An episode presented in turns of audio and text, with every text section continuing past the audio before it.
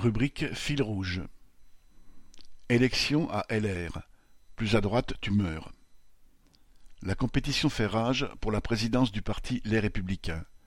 Lundi 21 novembre, les candidats ont débattu sur le plateau de LCI. Pour toucher les 80 000 adhérents du parti, Éric Ciotti, Bruno Retailleau et Aurélien Pradier ont fait assaut de propositions réactionnaires anti-migrants. Pradier a par exemple proposé que l'agence Frontex ne dépose les migrants sauvés que dans des zones tampons, c'est-à-dire surtout pas en France. Mais Ciotti l'a doublé en affirmant qu'il ne faut aucun droit pour les clandestins, ni logement, ni allocation, ni école.